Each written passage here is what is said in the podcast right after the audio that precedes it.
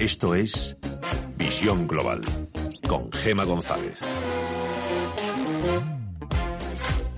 Al gobierno le salen las cuentas. Esquerra Republicana confirma que votarán sí a los presupuestos, así que los números tienen ya el apoyo de una mayoría de 180 diputados. Mientras, desde la Comunidad de Madrid, su presidenta Isabel Díaz Ayuso advierte de que no se piensa callar.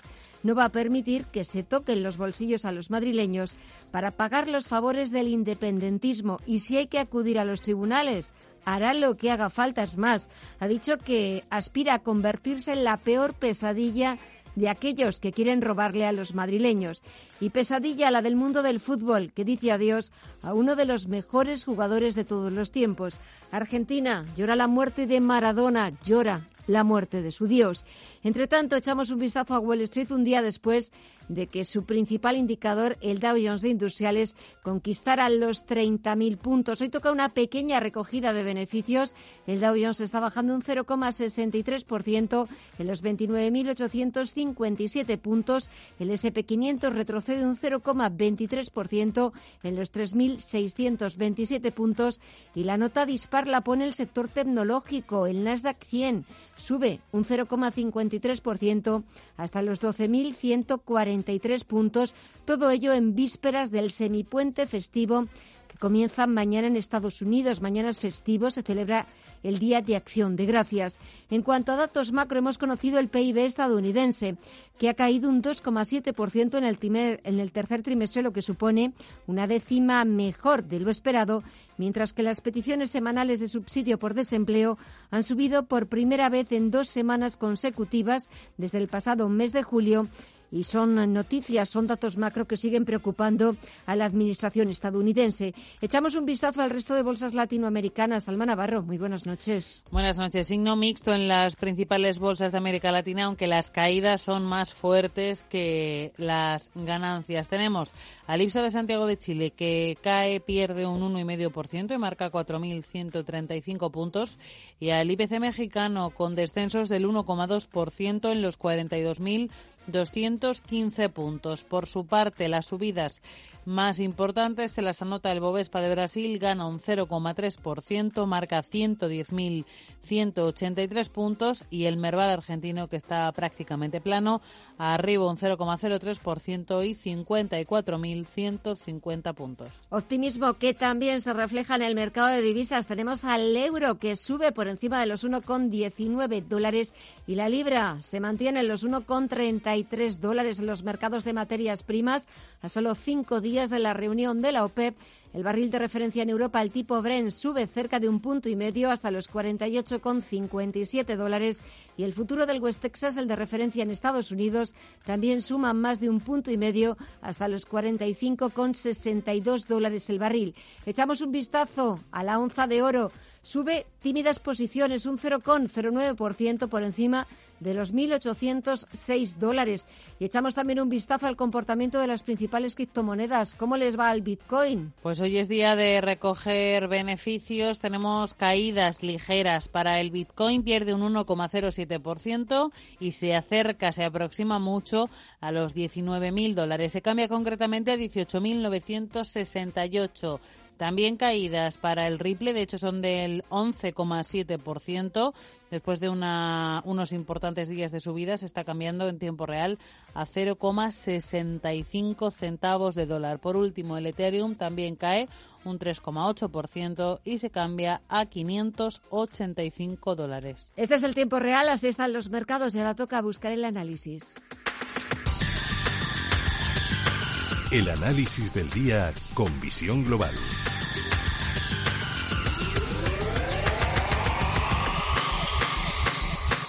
Y saludamos a Roberto Moro de Acta Negocios. Roberto, muy buenas noches. Hola, buenas noches, ¿qué tal? Bueno, eh, estaba leyendo pues muchas, eh, muchos tweets, muchas informaciones sobre, sobre la muerte de, de, Maradona, pero por ejemplo me ha llamado mucho la atención en el diario Expansión eh, se hacen eco, por supuesto, de esta triste noticia, pero fíjate cómo lo titulan, Maradona, la mano de Dios que inspiró a los bancos centrales. ¿La mano de Dios que inspiró a los bancos centrales? Sí, así lo, titulan. Voy a ver si... Y no, le acabo de ver la correlación. Porque dice que fue el primer galáctico que sobrepasó las fronteras del fútbol, que llegó a influir en la política monetaria, pero que asustó a todas las marcas eh, salvo, salvo Puma que, pues que dejó para el recuerdo de alguno de los goles más bellos de la historia del fútbol. Y bueno, pues Roberto Casado, que firma esta historia en el diario Expansión, bueno, pues ha querido también como llevárselo un poco a, a los bancos centrales. Bueno, sí, evidentemente fue un hombre quizá precursor de la globalización, ¿no? Porque es verdad que ha sido carismático a nivel mundial, para, para bien y para mal. Sí. Si dejamos atrás eh, la triste noticia del mundo del fútbol, llora la muerte de uno de los grandes jugadores, echamos un vistazo a los mercados. Ayer Dow Jones por encima de los 30.000 puntos. Lo dijo Trump, lo prometió y lo ha cumplido. Sí, sí, en, lo que parece ser un, eh, un nuevo impulso alcista de, pues no sé, de, de, sí, de medio, casi, casi eh, de largo plazo, pero, pero es verdad. A ver, el Dow Jones de manera muy tímida, porque al fin y al cabo ayer cerró muy poquito por encima de lo que lo había hecho eh, una semana antes, pero también por encima de los anteriores máximos históricos que databan de febrero. ¿no? Pero ese P500 de una manera quizá algo más aparente, pero también en, eh, con un movimiento muy similar y sobre todo me llama mucho la atención la fortaleza del Russell 2000, que por cierto es el que más tardó en sumarse a un movimiento alcista eh, que venía produciéndose desde marzo, primero en, modo recuperación, después para construir un nuevo impulso alcista. Y el Russell 2000 pues era el que más dificultades estaba teniendo, ya no para sumarse a ese movimiento, sino incluso para acercarse a sus máximos históricos anteriores. Bueno, pues todo ha sido eh, superarlos y ahora mismo es incluso el que mejor aspecto tiene junto con el de semiconductores de Filadelfia. ¿no? Hoy por hoy todo apunta en, una sola dirección. Lo que pasa es que, bueno, pues a ver hasta cuándo es sostenible todo esto, pero ya digo que técnicamente eh, y pese a que algunos, como es mi caso, nos sigamos haciendo cruces por la descorrelación entre las bolsas y la economía mundial, pero hoy por hoy eh, eh, esto es alcista y por lo tanto hay que estar con la tendencia, no hay más. En las bolsas europeas también se ha notado ese optimismo que hemos visto no solamente por las noticias que nos han ido transmitiendo de las vacunas, de la eficacia, sino que parece que se han ido alejando un poquito los temores. Ya hay transición en la administración estadounidense. Parece que Donald Trump por fin ha aceptado que, se tiene que marchar y eso estamos viendo como el IBEX 35 por encima de los 8.000 puntos. ¿Qué te ha parecido? Muy bien, ¿no? Al fin y al cabo era lo que le pedíamos, que de, alguna manera eh, fuera capaz de superar los máximos de junio, zona que ya han superado ampliamente el resto de, índices europeos, y ahora mismo por pues, la zona de 8.460, lo cual no es decir gran cosa, pero bueno, ahí tenemos el siguiente objetivo. A mi entender, el que tiene el aspecto más limpio alcista es el CAC 40, que es el que más eh, y mejor ha roto los máximos de junio, Recordemos además que esos máximos de junio eran era el 0,618% de Fibonacci de toda la caída desde febrero, con lo cual el aspecto, ya digo, muy limpio, el Eurostox 50 también, pero sobre todo, eh, quizá lo más sorprendente, la fortaleza con la que eh, también el índice sectorial bancario eh, europeo ha roto por encima de los máximos de, de. Y eso sí que es una excelente noticia. De hecho, hoy en máximos intradiarios ya ha tocado la tremenda resistencia que tiene en el entorno de 77.30, 77.50. Eh, bueno, pues eh, lo está haciendo muy, muy bien.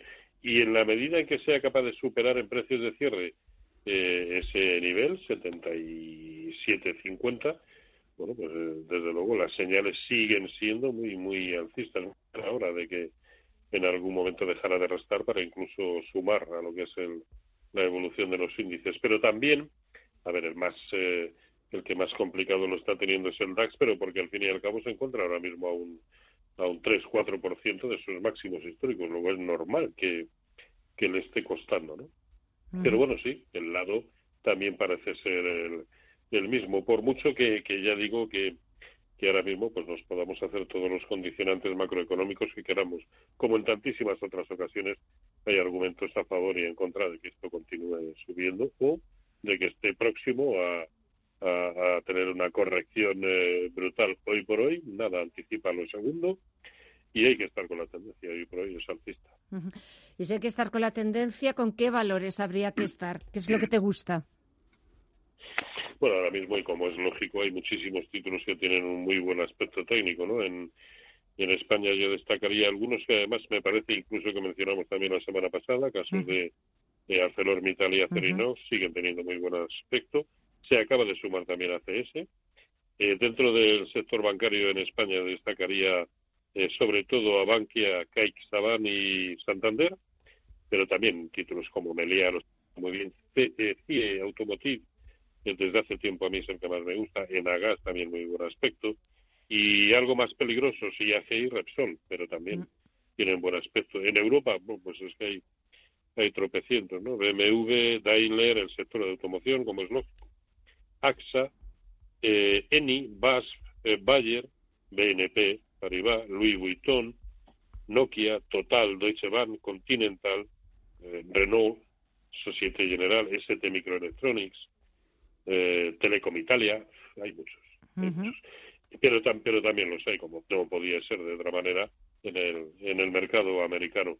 Al final, yo creo que a corto plazo estamos viendo un claro eh, sesgo, de una clara rotación desde aquellos que venían funcionando muy bien, como podían ser las utilities o incluso de las telecos, que quitando Telecom Italia bueno, y Telefónica están estaban un pelín paradas hasta hoy al menos, eh, pero también las farmacéuticas, exceptuando aquellas que están en el ojo del, del, del huracán o las energías renovables y se han girado, se han vuelto pues hacia sectores como la automoción, hablo de Europa, ¿eh? la automoción, la siderurgia, también en Estados Unidos, porque Alcoa tiene un aspecto técnico impresionante, eh, la banca en Europa, las aerolíneas también, eh, el turismo, las petroleras, en fin, todo, todo tiene una, una, cierta lógica hasta que deja de tenerla, ya sabemos cómo es esto. Exactamente, pero bueno, aprovechemos y disfrutemos del momento. Ah, por, supuesto, por, eso, Roberto Moro, de Acta Negocios.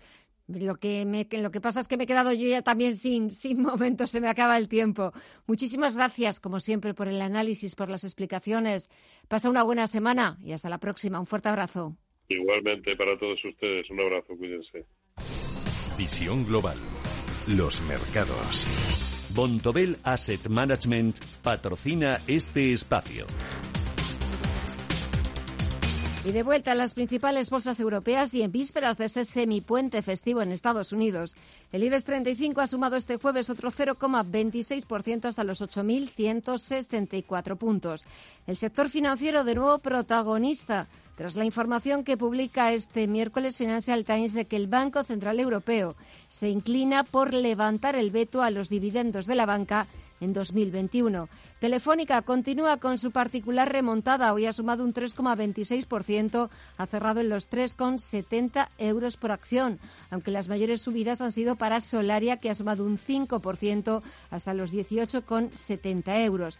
Y Endesa repartirá 4.700 millones de euros en dividendos y disparará el beneficio un 12% hasta el 2023. Alcanzando los 1.900 millones de euros sobre los 1.700 millones que espera este 2020. Así se recoge en la documentación que la eléctrica ha remitido a la CNMV, incluyendo información específica sobre el reparto del dividendo un día después de que su matriz italiana Enel, propietaria del 70% de la española, presentará su propia actualización del plan estratégico. Cuchaban se suma al Black Friday con mini créditos online de hasta 3.000 euros. Amortizables en 10 meses sin interés, aunque con una comisión de apertura del 3%. La oferta Black Friday de Cuchaban se dirige al colectivo de clientes con préstamos preconcedidos y, según la entidad, responde al número creciente de consumidores que aprovechan las ventajas de esta fiesta comercial para adelantar las compras de Navidad. La campaña durará hasta el 30 de noviembre y se encadenará con la de Navidad. Orange Bank supera los objetivos marcados para su primer año de existencia en España tras alcanzar más de 60.000 clientes. Para el director general de Orange Bank en España, Narciso Perales, ha sido un gran año para la entidad desde el punto de vista profesional, ya que ha superado semanas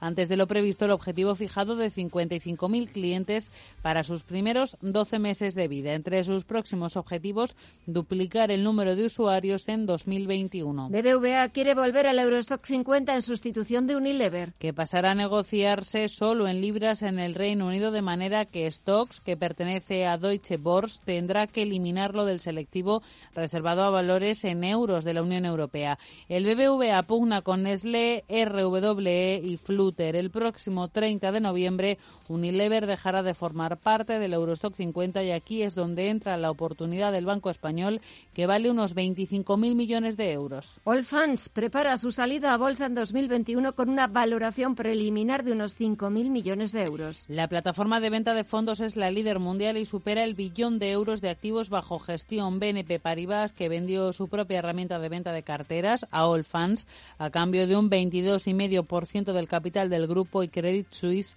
que hizo lo mismo y se quedó con un 13,95. Serán los bancos claves en la futura OPV. Y terminamos con un apunte de la renta fija. El apetito por la deuda pública se enfría. El interés eh, del bono español a 10 años se acerca al 0,10%, con la prima de riesgo cerca de los 65 puntos básicos. Bontobel Asset Management ha patrocinado este espacio. Bontobel Asset Management. Calidad suiza con el objetivo de obtener rendimientos superiores a largo plazo. En Bontobel Asset Management siempre estamos a la vanguardia de las inversiones activas en bonos y acciones. Para más información, entre en nuestra página web bontobel.com barra am. Bontobel Asset Management, su especialista global en fondos de inversión. Las auditorías energéticas deben cubrir al menos el 85% del consumo total de energía de todas las instalaciones de la empresa ubicada en territorio nacional, tanto de actividades industriales como comerciales. NES especialistas en gestión y ahorro energético. Aseguramos la calidad de tu auditoría. Entra en nes.es. Esta semana en Murprotec consigue el mejor tratamiento antihumedades del mercado con unas condiciones únicas. Financiamos nuestros tratamientos a 60 meses sin intereses o aplicamos un 15% de descuento en nuestras soluciones. Solo desde el 23 al 30 de noviembre. Llámanos al 930 1130 o accede a murprotec.es. Información internacional. CaixaBank patrocina este espacio.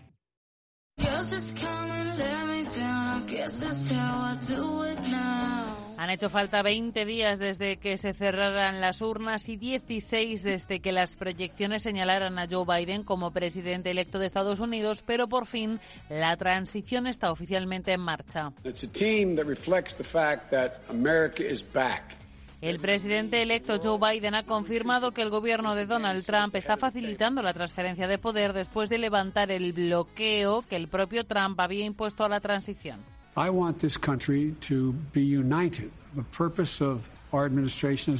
Una de las primeras cosas a las que va a tener acceso Biden es a los más de 7 millones de dólares de fondos federales y otros recursos, incluyendo acceso físico a edificios, personal y documentos de la administración saliente.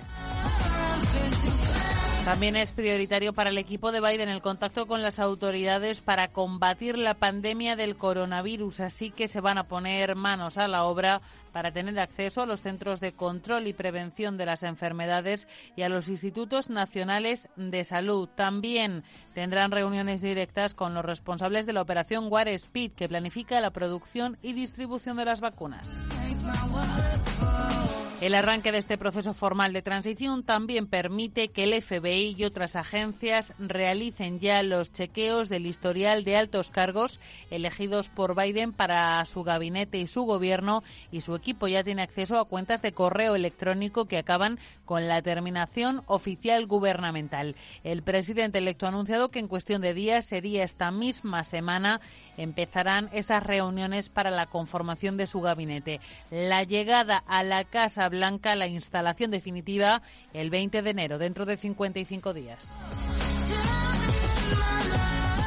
CaixaBank ha patrocinado este espacio. Contigo aprendí. En estos meses hemos aprendido muchas cosas, pero la más importante es que queremos seguir estando contigo. Y en CaixaBank, estar contigo significa que estés protegido con MyBox para que puedas dormir tranquilo. Infórmate en caixabank.es. CaixaBank. Escuchar, hablar, hacer. Algunas cosas te gustan y otras te encantan. En el corte inglés nos encanta Kills, la marca de cosmética neoyorquina. Por eso este Black Friday tienes todos sus productos con un 25% de descuento. Ven a por ellos del 23 al 30 de noviembre al stand de Kills en la planta de perfumería. En el corte inglés nos encanta la belleza tanto como a ti. Si mantienes la cabeza en su sitio, cuando a tu alrededor todos la pierden, si crees en ti mismo cuando otros dudan, el mundo del trading es tuyo. Trading 24 horas, un sinfín de oportunidades. Cuando ves la oportunidad, IG. Todas las operaciones conllevan riesgo. 76% de las cuentas de inversores minoristas pierden dinero en la negociación de CFD con este proveedor. Debe considerar si comprende el funcionamiento de los CFD y si puede permitirse asumir un riesgo elevado de perder su dinero.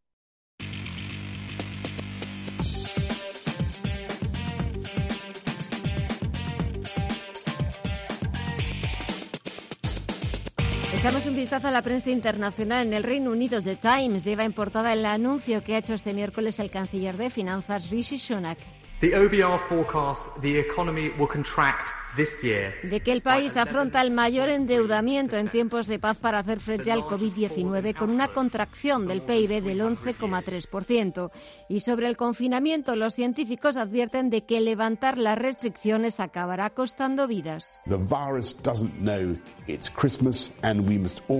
Y es el primer ministro británico, el premier Boris Johnson, anunciando que los británicos van a poder viajar libremente por el país del 23 al 27 de diciembre y se va a permitir que las familias puedan reunirse con sus familiares. The Guardian también abre su edición digital con el anuncio del canciller Sunak para combatir la recesión histórica y la advertencia de los científicos británicos de que una tercera hora del coronavirus podría llegar después de las Navidades. Financial Times, por su parte, sigue dando números del gasto del Reino Unido los préstamos alcanzarán casi los 400.000 millones de libras.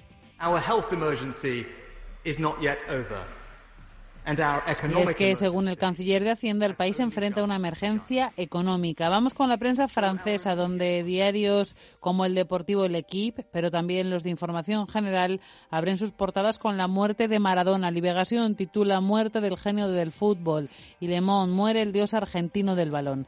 Pero el diario también analiza las principales etapas del calendario de desconfinamiento nacional, según lo anunciado por el presidente Macron. Ese desconfinamiento comenzará a partir del 28 de noviembre. Le Figaro destaca en portada que el Consejo de Estado confirma la disolución de la asociación Baraka City, una ONG humanitaria cercana a los círculos salafistas por unos comentarios de su presidente que incitan a la discriminación, el odio o la violencia.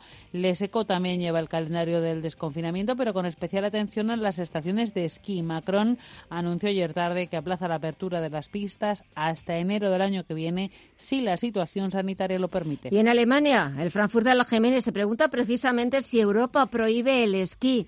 Los gobiernos de los países europeos de deportes de invierno discuten sobre si la temporada debería abrirse a pesar del coronavirus y cuándo. Y el Handelsblatt, por su parte, lleva otra pregunta. ¿Quién asume los costes de la crisis del coronavirus? ¿El gobierno federal o los estados? Nos vamos al otro lado del Atlántico, donde los principales diarios siguen con preocupación el récord de nuevos casos de coronavirus en apenas dos semanas. Dice The New York Times que si el patrón de crecimiento se mantiene, es probable que el número total de casos reportados para noviembre llegue a los cuatro millones y medio medio, más del doble que en cualquier mes anterior. The Washington Post cuenta que después de un largo retraso, la transición de Joe Biden se pone en marcha, como hemos contado aquí hace unos minutos, y The Wall Street Journal, por su parte, abre su edición digital con el dato macro del día. Las peticiones de subsidio por desempleo que aumentaron a 778.000 la semana pasada y por segunda semana consecutiva. Según los expertos, es una clara señal de que el aumento de los contagios está comenzando a afectar la recuperación del mercado laboral. Y la prensa de América Latina está volcada en la muerte de Maradona con un enorme despliegue de información, desde la conmoción del mundo del fútbol, los mensajes de condolencia de personalidades de todo tipo. En el Mercurio de Chile leemos, murió el fútbol. En el Universal de México dicen que el pibe fue uno de los grandes del fútbol de todos los tiempos y que es el mayor ídolo de todos los argentinos. En el Globo de Brasil, un auténtico despliegue dedicado a Maradona y las palabras de otro de los ídolos mundiales del fútbol. Pele se despide de Maradona. Algún día le pegaremos juntos a la pelota en el cielo. Terminamos precisamente mirando a los medios argentinos. El Clarín ha sido el primero en confirmar la muerte de Maradona esta tarde. Era por la mañana allí. El país se ha paralizado por completo. Las informaciones son más fuertes todavía. A mí, bueno, Seba, perdón, pero a mí me confirman que Diego falleció. Uno no quiere ser el primero. Quiere ser el último en dar esta noticia. Y en tal caso en no darla. Pero hoy es un día más triste, me animaría a decir, de la historia del país, miren. Esto es lo que dicen ahora mismo las televisiones en tiempo real. Bueno, estamos adentro de lo que es... Eh, estamos dentro de lo que es el estadio de gimnasia. Eh, por ahí entró Diego por última vez, por esa manga que da el vestuario local. Caminó unos metros, fue hasta el banco de suplentes y allí fue donde recibió el último homenaje. Bueno, abrieron la puerta del estadio, están entrando algunos hinchas. Si me puedo acomodar, si me puedo acomodar, voy a charlar con algunos hinchas porque se están ingresando por la tribuna eh, de lo que es el bosque. El estadio, acaba. Leemos en el Clarín, murió Maradona y ya es leyenda. Estoy desolado, son palabras del presidente argentino Alberto Fernández, quien ha declarado tres días de luto oficial. También destacan en este diario, en el Clarín, una frase del propio Maradona en su última entrevista. A veces me pregunto si la gente me seguirá queriendo, pues en vistas de la reacción de todo el mundo, parece que mucho. En una villa nació fue deseo de Dios crecer y sobrevivir a la humilde expresión, enfrentar la adversidad con afán de ganarse a cada paso la vida. En un potrero forjó una zurda inmortal por experiencia. Visión Global, un programa para ganar.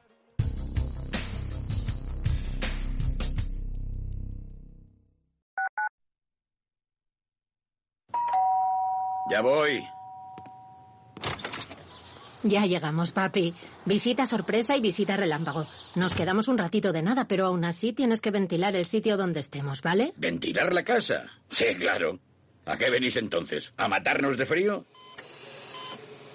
Igual que mi mujer, que se está muriendo. Se contagió porque nunca ventilamos durante las visitas. Y morirá en tres días.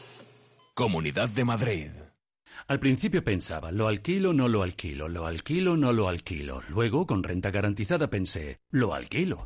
Renta garantizada se encarga, te seguirá pagando la renta de tus inquilinos, aunque ellos no lo hagan, y se ocupan de la gestión del día a día. Infórmate en el 900 10 10 95 o en rentagarantizada.es. Alquiler garantizado.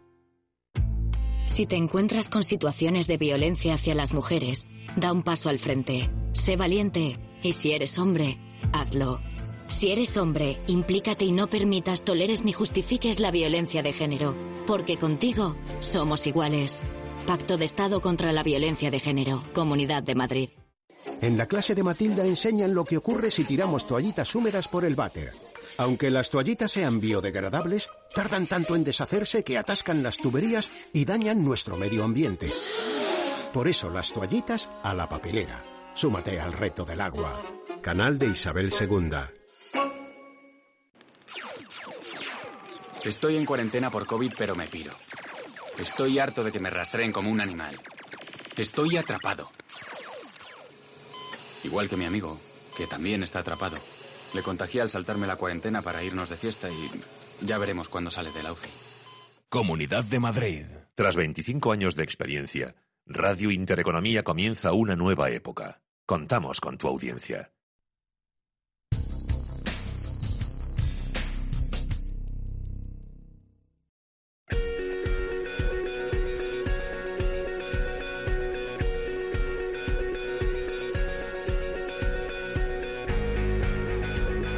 En Visión Global, la entrevista del día. España está entre los 10 mejores países para que las mujeres emprendan, según la cuarta edición del índice Mastercard de Mujeres Emprendedoras. Y esta noche hemos invitado a Paloma Real, que es directora general de Mastercard. Paloma, muy buenas noches. Muy buenas noches. ¿Qué tal? ¿Cómo estás? Bien, eh, encantada de, de, saludarte, sobre todo para que nos cuentes algunas de las principales conclusiones de ese informe. España nos se ha colado en ese top 10 de mejores países para que las mujeres emprendan.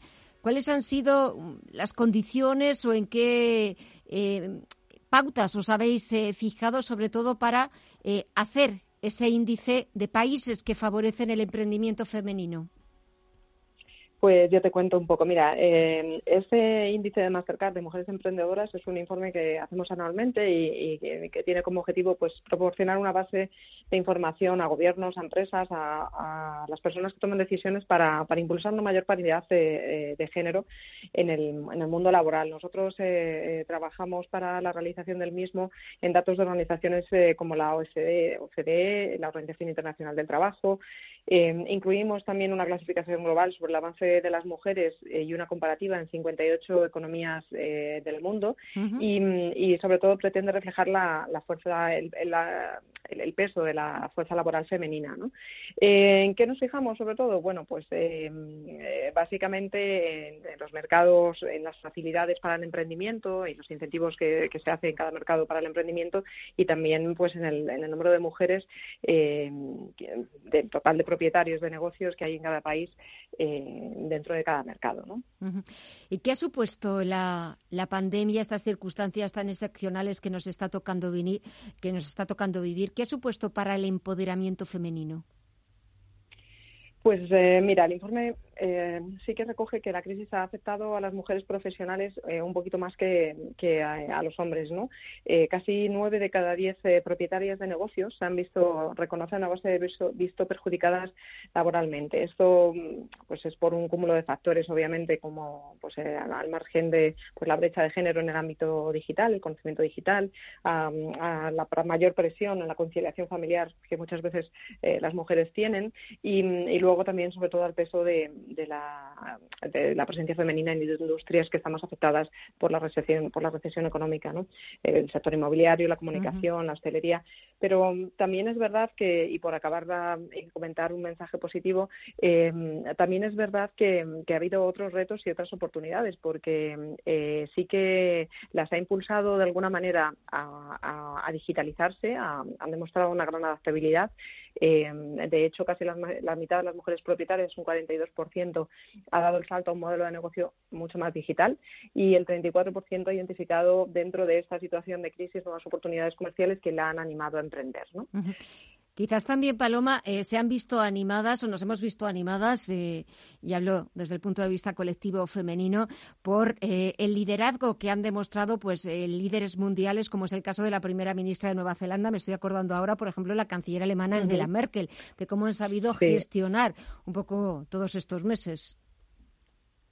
Pues sí, la verdad es que la pandemia ha sido un catalizador eh, del progreso, en el progreso de las empresarias y una oportunidad para, para, corregir ese sesgo de género que existía en la toma de decisiones. Tú lo has dicho bien, eh, pues eh, Jacinda Ardern, la, primera ministra de Nueva Zelanda, yo creo que ha sido un ejemplo y una referencia, también Angela Merkel y también la primera ministra de Finlandia, eh, Sanna Marin. Pero mm, yo creo que lo, lo, más interesante es que también las mujeres emprendedoras de nuestro país, que hemos quedado pues, en la posición 10 dentro de todo eh, el ranking, pues ha destacado, han destacado esa, esa capacidad para liderar en circunstancias extraordinarias ¿no? y sacar eh, lo positivo de, una crisis como la que, la que hemos vivido y estamos todavía y estamos, viviendo. Exactamente. Cuando superemos esta crisis, esa nueva o próxima normalidad, ¿dónde van a encontrar las oportunidades? ¿Qué pueden hacer las mujeres emprendedoras?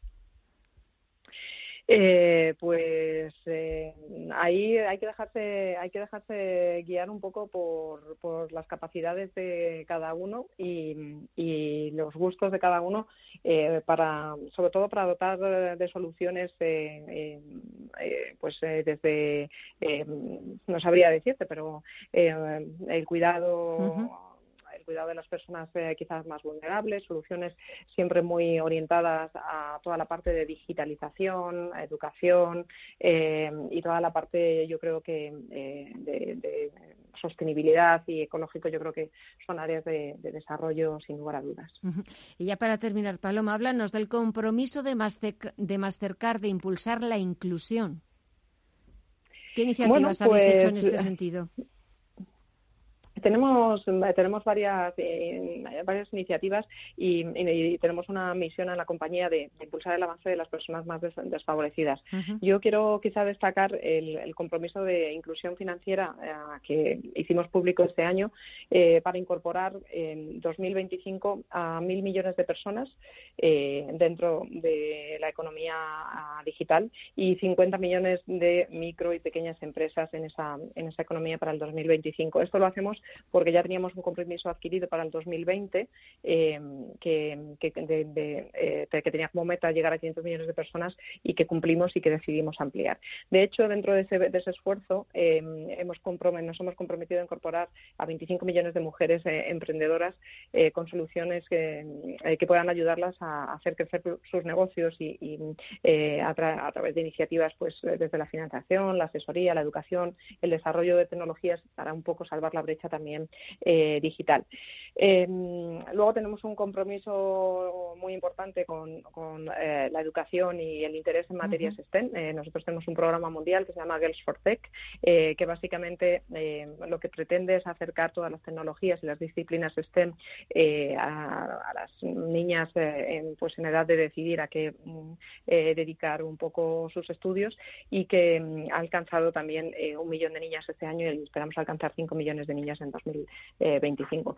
Pero bueno, más allá, más allá de eso, eh, sí que tenemos una filosofía general dentro de la compañía para cultivar eh, pues una comunidad donde mm, las personas eh, puedan elegir dónde estar y, que sea inclusiva con el talento para todo el mundo, ¿no? Se sientan valorados, respetados y puedan desarrollar todo su potencial. No, no solamente pensamos en, entendemos la diversidad como la diversidad de género, ¿no?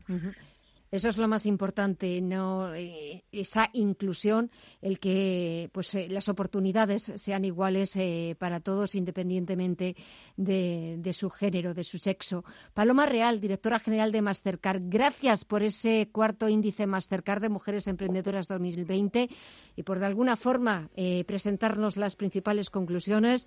España se coloca entre los diez mejores países para que las mujeres emprendan y se nos había olvidado decir que Israel, Estados Unidos, Suiza y Nueva Zelanda encabezan esa lista de mejores países para las emprendedoras. A ver si poquito a poco España también va cortando distancia y se va colando en ese top five. Paloma Real, directora general de Mastercard. De nuevo, gracias, buen trabajo y hasta la próxima. Muchas gracias, buenas noches.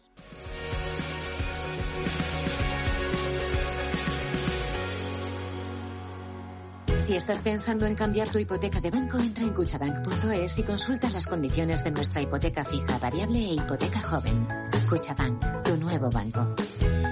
Cada día disfruto de mi momento con Chocolates La Casa. Nuevas grajeas La Casa Mi Momento. Exquisitas frutas naturales y frutos secos cubiertos de delicioso chocolate. Alégrate con La Casa. Hoy Black Friday en tecnología y electrodomésticos en el corte inglés con ofertas increíbles. Lavadora Bosch de 8 kilos, 1.400 revoluciones y clasificación a Triple Plus, antes 569 euros, ahora 399. O aspirador Dyson recargable V11 Absolute Extra Pro, antes 799 euros, ahora 679. Solo en el Black Friday de tecnología y electrodomésticos del corte inglés. Cierra el grifo a las altas comisiones. Pásate a Investme. Invierte en carteras de fondos indexados de bajo coste y obtén la rentabilidad que mereces. Entra en investme.com y descubre tu plan. Investme, tu gestor de inversiones personalizado. ¿Te ha traído un jamón? Un jamón no. Un jamón legado ibérico de El Pozo. Delicioso. Intenso. Un jamón de veteado y brillo generoso con matices a frutos secos. Este sí que sabe. Legado ibérico de El Pozo. Siempre sale. Bueno, no, buenísimo. Y si lo prefieres, ya lo tienes cortado en lasca. Las campanas de Santiago es el nuevo libro de la autora de novela histórica más leída de nuestro país, Isabel San Sebastián. Las campanas de Santiago es una aventura trepidante ambientada en uno de los acontecimientos más apasionantes de la historia de España, la Reconquista. Las campanas de Santiago, de Isabel San Sebastián, publicada por Plaza y Janés. Si no eres de casarte con un coche, suscríbete a Wabi. Con Wabi puedes cambiar de coche cada mes. En vacaciones, un coche más grande. Este mes un eléctrico. Y para la nieve, un sub. Tu suscripción mensual lo incluye todo. Seguro, mantenimiento, asistencia en carretera, comodísimo. Descárgate la app de Wabicar. Elige el coche que más te guste y recógelo en el concesionario. Wabi, tu coche a tu aire. Wabicar.com. En Visión Global, la tertulia de los negocios. Y comenzamos nuestro tiempo de tertulia saludando a Miguel Villarejo de Actualidad Económica. Miguel, muy buenas noches. Muy buenas noches, Gemma. Y también a Rafael Moreno, socio director de TICAE. Rafa, muy buenas noches a ti también. ¿Qué tal? ¿Cómo estáis? Buenas noches. Bueno, permitidme que tenemos que, empezar de, la tertulia, aparte de, cuestiones económicas, presupuestos, armonización fiscal, que si Madrid se queja, etcétera, etcétera. Porque fíjate, cuando, cuando hemos conocido la noticia, Miguel, me ha acordado mucho de tu padre. Me imagino que eh, habrá retransmitido cientos eh, de partidos en los que jugaba Maradona. ¿Qué le parecía a tu padre Maradona?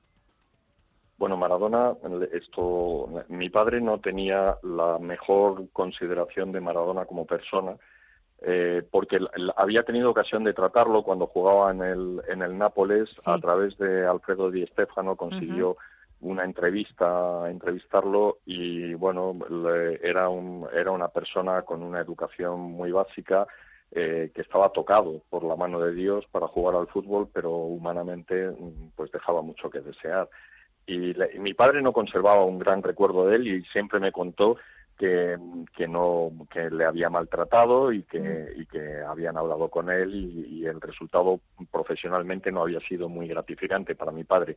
Ahora bien, sobre el terreno de juego se transformaba. Yo hice mis pinitos también como periodista deportivo. De hecho, yo empecé trabajando en el Marca y, y aunque existe correlación entre la capacidad intelectual y la, y la capacidad de juego, es decir, es muy difícil que un, un buen jugador mm, sea tonto, eh, no, no suele darse, pero sí se da a veces. O sea, yo, yo recuerdo haber entrevistado a algún jugador que era, que era mm, perfectamente, como diría mi cuñada, no es el cuchillo más afilado de la cocina, y sin embargo luego sobre el terreno de juego era, era, era un genio. Mm. ¿Y qué sucedía con este tipo de jugadores cuyo perfil mm, corresponde también al de Maradona? Era gente que, que ganaba muchísimo dinero porque eran auténticos genios, mm, como, como Maradona, como Másico González, por ejemplo, pero que luego tenían una vida personal desastrosa porque eran incapaces de asimilar la riqueza, la fama y, y todo lo que comportaba el, el fútbol. A mí Ahora acabo de abrir la, la web del mundo y parece que se ha muerto el, esto Fleming, el descubridor de la penicilina. O sea, es, yo entiendo que es, a mí me encanta el fútbol, ¿no? Pero y hoy estoy pendiente del, de mi Atleti, pero, pero entiendo que la contribución social de, de Maradona pues no ha sido muy relevante, digámoslo. Sí, no, no, eso tienes toda la razón. Rafa. No, pues hombre, claro, en la misma línea como yo recuerdo que cada generación tiene su jugador y yo mi padre que era mi padre era Estefano eh, mucho más que de Pelé obviamente por la cercanía que tenía de Estefano pero realmente mi generación los que tenemos de entre 40 y 50 y muchos pues pues de nuestra generación pues lo que he visto es a Maradona un mm. poquito antes a Cruyff no o sea, lo que es, es, de Estefano Pelé yo soy totalmente yo yo soy devoto de Cruyff. Yo, soy devoto de te pegaba te, pegaba todo. Yo, como soy un poquito después, a Chris no le vi directamente. Entonces, yo tengo mis recuerdos de fútbol con Maradona. O sea, para mí Maradona en el campo de fútbol es absolutamente Dios. De eso no cabe la menor duda. Lo que pasa es que, como ha dicho Miguel, o sea, lo que pasa es que como ser humano mm, es que no es ningún ejemplo de nada. O sea, es que lo que ha mostrado al mundo son. O sí, o sí Rafa, un ejemplo de lo que no se debería hacer sin duda, sin duda de ningún tipo. Y es una pena. Es, pero hay que, separar, hay que separar muy bien las cosas. Yo tengo un íntimo amigo mío que odia a Maradona y digo, pero chicos, separa al jugador de la persona, porque claro, los jugadores y, pues, es, es, brutal. Entonces hay que intentar separarlo, porque si no, si nos dejamos llevar por, por esa cuestión personal, indudablemente sería un ser odioso. Pero, pero oye, nos vamos a. Yo, yo me quedo con lo que yo he disfrutado con él durante toda mi niñez y adolescencia con, con este hombre. Y recuerdo además unos momentos trágicos de mi vida, creo que fue el Mundial de Estados Unidos, cuando mete un gol extraordinario, el año 94, creo que fue. No me hagáis mucho caso, 94, creo. Y yo recuerdo que Maradona, después de los problemas de la cocaína y esto, mm. volvió a liderar a Argentina y estaba jugando estupendamente. Y yo recuerdo que vi ese mundial por Maradona. Y bueno, pues resulta que aquel gol que metió, que no recuerdo contra quién fue, bueno, pues en, el control que le hicieron, pues volvió a dar positivo por cocaína y por supuesto ya, pues fuera, ¿no? Yo recuerdo aquel día como una tragedia para porque me quedaba sin ver, me quedaba sin ver a Maradona. Por lo tanto, no, no, era, era, era, Sí, Miguel, perdona. Perdona, perdona. No, no, no. No, no, Miguel, Miguel, sigue. No, no, que, era, que, era, que era un jugador eh, excepcional. O sea, yo, Jorge Valdano, que, mm. que, coincidió con él en la, en la selección argentina, dice que, que, en una concentración los llamó el entrenador, yo no sé si era Menotti o Bilardo, y reunió a todos los jugadores y cuando fue Maradona le dijo, no, usted... Eh, no hace falta. Diego, por favor, no, hace falta. Váyase a pasear. Y entonces Maradona se fue a pasear y Bilardo o Menotti, no recuerdo quién era, esto reunió a los jugadores y les preguntó, ¿cuántos balones creen ustedes que hay que pasarle a Maradona durante el partido? Y todos se quedaron callados, diciendo, ¿ocho, doce? Y les dijo el entrenador, no, todos, hay que pasarle todos los balones a Maradona. Lo que había que hacer es verídico. eso, es, eso, es, verídico, Miguel. Eso es, verídico. Sí, sí, sí, eso lo contaba Jorge Valdano Claro, porque e, e, era, esa era la clave, o sea, se trataba de tener una selección, había, había grandes figuras en esa selección, aparte de Maradona, pero se trataba de tener un juego ordenado y en cuanto pudieran pasarle a Maradona. Yo recuerdo el gol contra Inglaterra, marcó dos goles, uno con la mano y otro con... La mano de Dios, como la llamaban. La mano de Dios. Que retrata al personaje perfectamente. O sea, él hacía trampas y lo consideraba legítimo hacer trampas, lo cual demuestra que era. Mira, ahora, ahora que hablas, perdona Miguel, ahora que estás hablando de, este gol con la mano y que pues muchos lo llamaron eh, eh, la mano de Dios, eh, años después, bueno, pues esta tarde, pues y escuchando entrevistas suyas, pues bueno, las condolencias que, que llegaban de todo el mundo. Y él después, años después, reconocía que había sido ese gol con la mano, había sido como robarle la cartera a un británico. claro, en, el contexto aquel, después de haber sido humillados en la guerra de las Malvinas, pues entonces con, con, mayor abundamiento. Pero yo lo que quería era el otro gol que marcó en ese partido, que coge el balón en el centro del campo y empieza a regatearse y prácticamente se regatea a la mitad del equipo inglés y marca gol. Esto luego a Valdano también contaba que, Maradona en realidad decía, yo levantaba la cabeza y buscaba a Valdano para pasarle el balón, pero como no venía, no veía a Valdano, pues venía otro jugador y lo regateaba. Y así fue regateando, levantando la cabeza cada dos por tres para ver si veía a Valdano y no lo encontró y al final acabó metiendo ese gol que es que es una obra de arte sí sí sí no, no. no, creo que nadie lo discuta sí, sí se queda con una sensación como de vacío eh o sea la verdad que, que se muera gente como Maradona o en el mundo de la música que, lo que pasó con Michael Jackson ¿no? no sé, eh, uno va quedándose con sensación de vacío con estas cosas de grandes mitos, ¿no? Mm. Entonces, bueno, son. Fíjate, por ejemplo, mira, eh, están tuiteando la portada del equipo del diario deportivo francés y, titula Dieu est mort. Dios, Dios ha muerto. Eh, sí, sí, porque bueno, pues esa sensación también, bueno, pues la televisión argentina cuando lo estaba lo estaba contando se han quedado en silencio porque ha mm. sido como un jarro de agua fría, una noticia que, que no se esperaban, que estaba, estaba convaleciente, le acababan de, de operar eh, de un edema que tenía, de un edema cerebral, parecía que había salido todo bien la operación, se estaba recuperando en su, en su casa y, y pues sí, una noticia una noticia tristísima. Bueno, vamos con, con, asuntos más económicos, más que nos atalle al bolsillo. ¿Qué pasa entre Esquerra Republicana, la Comunidad de Madrid? A ver, contadme. Miguel. Bueno, pues eh, vamos a ver. Eh, estábamos hablando de jugadores de fútbol geniales, pero que son personas lamentables. Bueno, pues en el caso de Rufián tenemos un, político con un gran tirón que se ha convertido en una estrella en el Parlamento español, pero que es un tío con un señor con una formación muy muy elemental esto en fin que con que resultaba que este este señor eh, cuando trabajaba faltaba al trabajo porque prefería ir a las tertulias de la radio o a, dedicarse a la política y luego aparentemente forzó su despido para cobrar una, una indemnización. Entonces, eh, un señor así, en, fin, que esté dando lecciones de moral en, en el Parlamento es, terrible. Y luego, el, todo este tema de la armonización fiscal, pues, pues es absolutamente eh, lamentable, porque el, el, subirle los impuestos a Madrid no va a ayudar en absoluto a, Barcelona, va a ayudar a Lisboa, va a ayudar a Berlín, va a ayudar a París, pero por pegarle un tiro en un pie a un madrileño no, no va a ganar ninguna carrera en, Barcelona. Uh. Rafa.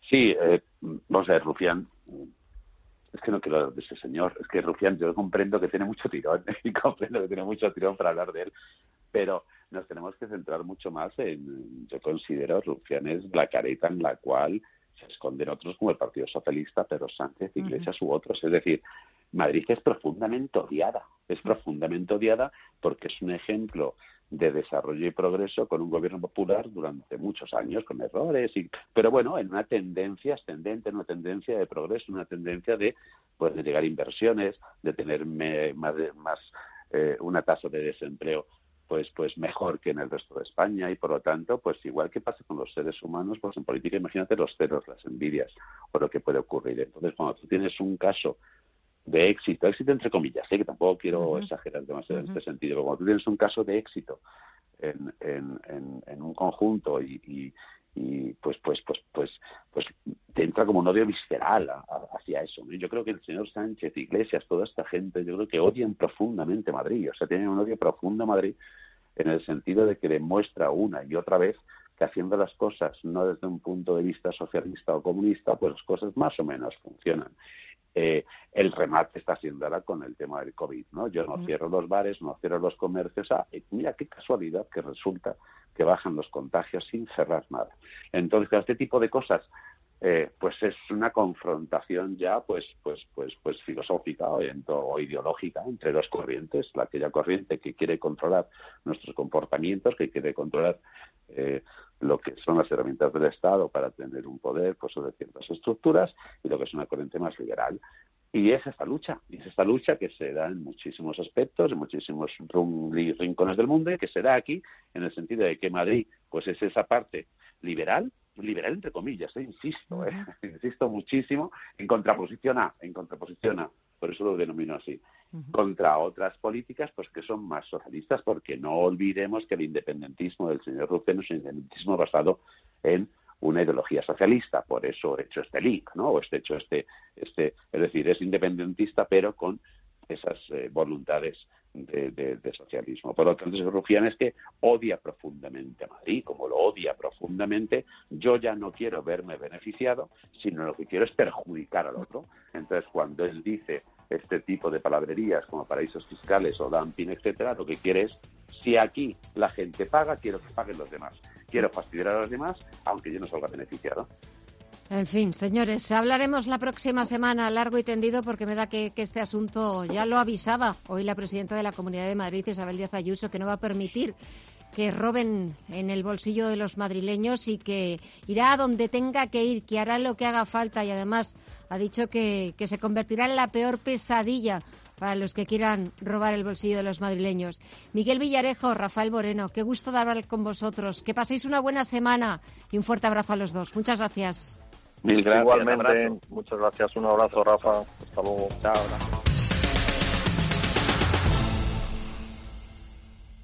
Si estás pensando en comprar una casa, entra en cuchabank.es y accede a nuestra oferta hipotecaria. Cuchabank, el banco de tu nueva casa. 25 años de la información económica más profesional y precisa, ahora iniciando una nueva época. La nueva época de Radio Intereconomía. Te invitamos a seguirnos. Son las 10 de la noche, las 9 en la comunidad canaria y Wall Street echa el cierre. Wall Street, el corazón del distrito financiero mundial, donde el dinero nunca duerme, el tiempo es oro y la riqueza, el poder y los excesos forman parte de su esencia, echa el cierre. Y a falta de los últimos ajustes, eh, los inversores eh, prefieren irse de semipuente festivo. Mañana no hay negociación en Estados Unidos, es festivo. Celebran el Thanksgiving Day, el Día de Acción de Gracias. El viernes volverá a haber negociación, pero solamente a media sesión. Y después de los 30.000 puntos que ayer consiguió el Dow Jones Industriales, los inversores han preferido una recogida de beneficios, irse de fin de semana y volver a partir del lunes. Tenemos al Dow Jones Industriales que retrocede algo más de medio punto porcentual en los 29.874 puntos. También baja el SP500 un 0,14% en los 3.630 puntos. La excepción, la nota en verde, la está poniendo el sector tecnológico en Nasdaq 100. Suma un 0,6% hasta los 12.152 puntos. Por cierto que los inversores también han digerido las actas de la última reunión de la Reserva Federal de Estados Unidos celebrada entre el 4 y el 5 de noviembre y se han dado cuenta de que los miembros del Comité Federal de Mercado Abierto de la Reserva Federal eh, se ponían sobre la mesa en esa última reunión elevar el volumen mensual de compra de activos por parte de la Fed. Consideraban que el instituto emisor podría proporcionar más estímulos si fuera necesario. Echamos un vistazo también al resto de bolsas latinoamericanas. Alma, cuéntanos. Pues signo mixto en las principales bolsas de América Latina, con el IPSA chileno liderando las caídas al cierre, pierde un 1,5%, 4.135 puntos. También en rojo termina la sesión el IPC mexicano, caídas del 1,2% y 42.236 puntos. A falta de los últimos ajustes, el Merval va a terminar la sesión prácticamente plano con una timidísima subida del 0,03% y en los 54.150 puntos. Por último, el Bovespa de Brasil termina el día con subidas del 0,3% en los 110.087 puntos. Y echamos un vistazo a la agenda. Vamos a ver qué nos depara mañana jueves los datos con Paul Mielgo. En la agenda de mañana, jueves 26 de noviembre, los inversores no contarán con la principal referencia de los mercados, Wall Street cierra sus puertas por la festividad en Estados Unidos del Día de Acción de Gracias. En España se publican el índice de cifra de negocios empresarial de septiembre y los datos de depósitos bancarios de octubre y en el ámbito empresarial Repsol presenta su nuevo plan estratégico. El Banco Central Europeo publica las actas de su última reunión de política monetaria y su economista jefe, Philip Lane, interviene en el Trinity College de Dublín.